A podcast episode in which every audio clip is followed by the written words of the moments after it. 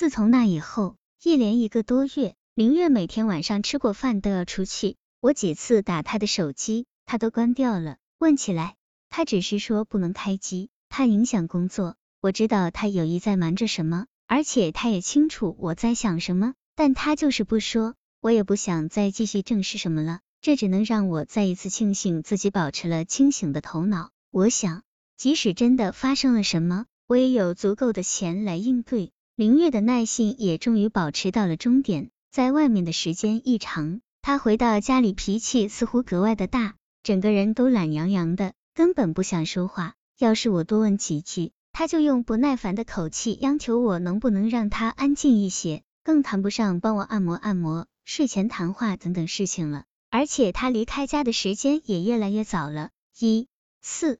我说我来洗碗，他立刻忙不迭的连声说好，顺便锻炼锻炼，对身体也好。这样说着，他放下碗就走了。我们都是早上上班，中午各自在单位吃食堂，只有晚上两个人才能凑到一起吃饭。前几个月他总是会早早回来，路上买好菜，赶回来做饭。而现在因为惦着晚上要出去，菜和饭明显带上了快餐的味道，汤不再仔细煲了。回来的路上，在路口的靓汤店里带一瓶回来，就算完成任务了。看着他一天到晚魂不守舍的样子，我感到特别的气愤。我忍受着怀孕的痛苦，他却在外面逍遥自在。别人的老婆一怀孕，丈夫其他的不说，至少每天晚上陪着散步是必须的。可他倒好，天还没黑呢，人就跑了，连看都不愿意多看我一眼。我想起自己曾看书上说过。女人怀孕后，丈夫最容易出现逃避的心态。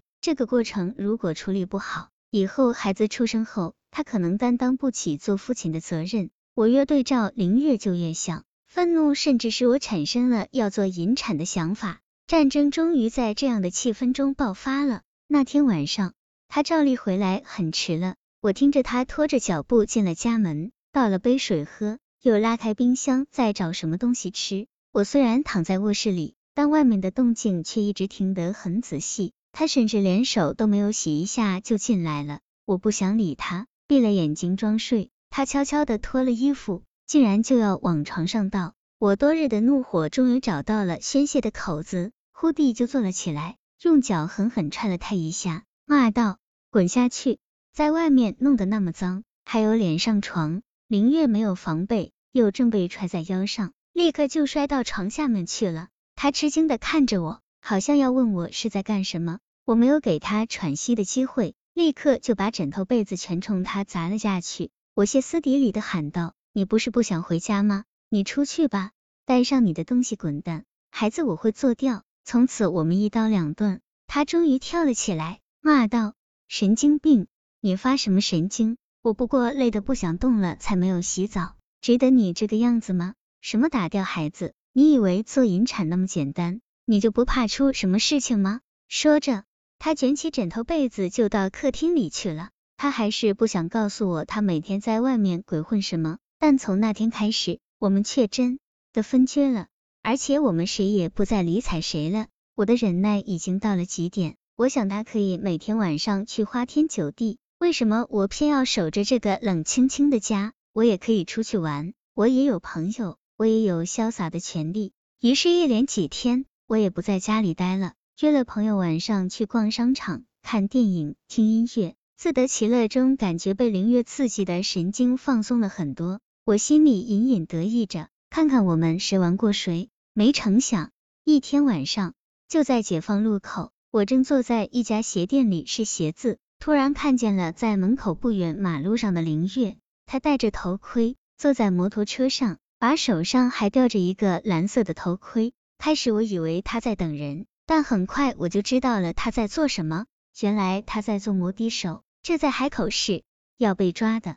但这个地方一方面乘客多，另一方面也是因为摩的手比较集中，城管一来，他们立刻就会分散逃跑。林月的神情和那些偷偷摸摸的司机没有两样。一个乘客过来了，他和一帮人立刻一脚踩在地上。慢慢的滑了过去，最后林月谈成了价格，他老练的把头盔递到了这位乘客的手里，然后带着这个人走了。眨眼的功夫，摩托车就消失在了天桥下面的黑夜中。我张着嘴，半天回不过神来。那一瞬间，我觉得自己的心好像都跟着凌月的车走远了。摩托车远去的过程，让我深深体会到了凌月的不易，体会到金钱已经成了磨损我们婚姻的一道阴影。我是否正像歌中所唱？我是一个关心金钱，要远胜过我们自己的女人。林月消失的背影，让我突然意识到，正是对爱情从没有做过长远的规划。使我一直没有勇气来正视钱和情的问题，更无法体会爱情中奉献和珍惜的意义。我不能揭穿林月为挣钱而去做摩的手的事，这可能是他在我们的共同生活中为挽救尊严的最后一道防线了。我暗暗发誓，即使我们以后出了再大的问题，我也不会说穿这件事情。但真正完全消灭 A A 制，却是在两个多月以后了。林月的摩的行动终于让他得意洋洋的拿回来了六千多块钱，当然他说是帮人做预算挣的外快，我二话没说就把钱扔进了抽屉。我开玩笑说自己现在挣不了钱了，A A 制必须在我们家彻底废除。女儿是这年年底出生的，出生前我把自己剩下的十四万全取了出来，交给了林月，我让她去买一辆车。因为以后我们用车的时候会更多了，在把钱交到林月手上的那个时刻，我知道自己这才把感情真正交付给了这段婚姻，交付给了一个我终身可以依靠的爱人。